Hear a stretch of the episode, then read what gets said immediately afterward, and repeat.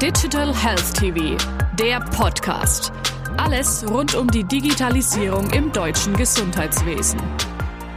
Martina Stampfiebig, MdB, Mitglied im Gesundheitsausschuss des Deutschen Bundestages. Herzlich willkommen, Frau Stampfiebig. Vielen Dank für die Einladung. Gerne, Frau Stammfiebig. Die aktuelle Corona-Pandemie ist ein enormer Stresstest für unser System. Wie schlägt sich das Gesundheitssystem?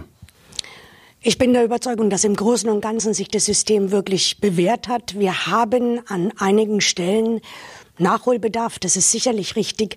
Aber ich bin der festen Überzeugung, dass wir ähm, vieles gut gemanagt haben und noch immer noch managen werden. Wenn ich vergleiche mit Italien und Spanien, kann sich unser Gesundheitssystem wirklich sehen lassen. Und ich bin der festen Überzeugung, dass ähm, wir auch im Laufe der Pandemie gut damit zurechtkommen, mit den Dingen, die die Bundesregierung, aber auch ähm, die Länderregierungen beschlossen haben, dass wir das damit meistern werden.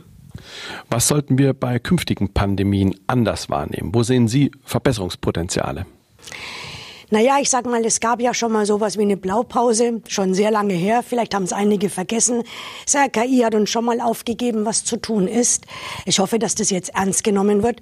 Und vor allem, dass die Maßnahmen, die jetzt auch beim öffentlichen Gesundheitsdienst, die man nicht nur Jahre, sondern Jahrzehnte lang kaputt gespart hat, dass man dort das wirklich ernst nimmt. Denn die Gesundheitsämter können auch außerhalb von Pandemien gute Aufgaben übernehmen, können uns auch bei den Impfen und solchen Dingen wirklich weiterhelfen.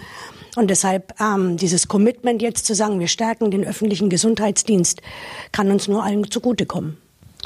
Die Digitalisierung ist im Gesundheitswesen in aller Munde. Welchen Einfluss hat die Krise auf die Weiterentwicklung der Digitalisierung? Man darf ja nicht sagen, man ist froh, dass es sowas gibt. Aber in dem Bereich hat es uns gezeigt, dass man sehr, sehr schnell auf Videosprechstunden, auf Angebote, die man noch vor einem Jahr sehr, sehr kritisch gesehen hat, wo sich auch einige Akteure in diesem Gesundheitswesen nicht damit hervorgetan haben, das wirklich zu fördern.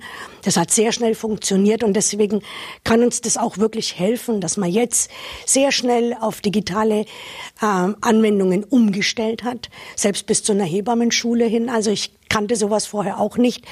Ähm, ich hoffe, dass das den Schub behält und dass man dann damit auch belegt hat, dass das gut in die Versorgungslandschaft passt und niemand davor Angst haben muss.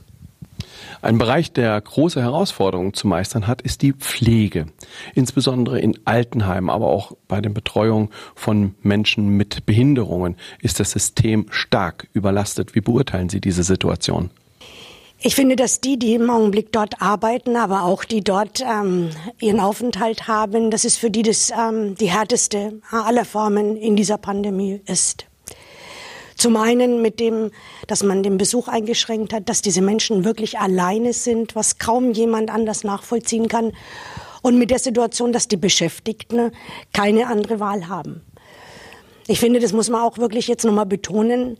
Ähm, die können nicht einfach gehen es ist echt eine schwierige Situation.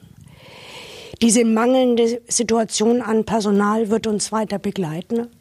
Und ich denke, dass es jetzt auch an der Zeit ist, auch wirklich zu sagen, wenn jetzt man etwas tun muss, dann ist es für die jetzt ganz schnell zu sagen, wenn die ersten Tests da sind, dass sie wirklich gut ausgestattet werden und dass sie ihre Arbeit wirklich nachgehen können. Das ist für mich der Bereich, der im Augenblick wirklich am dramatischsten sich darstellt. Die Maßnahmen wie eingeschränkte Kontaktmöglichkeiten stellen einen starken Eingriff in die Grundrechte der Menschen dar. Wie halten Sie die Balance zwischen einerseits dem Schutz der Bevölkerung und andererseits der Wahrung der Grundrechte? Es ist sicherlich eine sehr schwierige Diskussion. Und ich denke, dass ähm, niemand mir widersprechen wird, wenn ich sage, kein Toter. Ja, es ist wert, dass man nicht kurzfristig und kurzzeitig Grundrechte einschränkt, obwohl das für mich auch wirklich etwas ähm, sehr, sehr Elementares in unserem Land ist.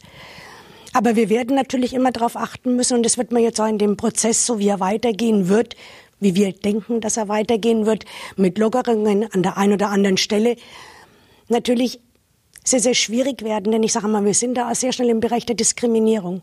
Ich möchte nicht, dass vor allem ältere Menschen oder Menschen, die multimorbid sind, dann sehr viel mehr eingeschränkt werden als andere. Also das abzuwägen wird ganz, ganz schwierig werden.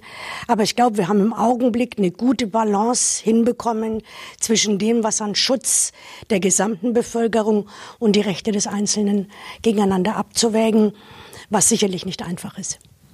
Frau Stampfiebig, vielen herzlichen Dank. Sehr gerne.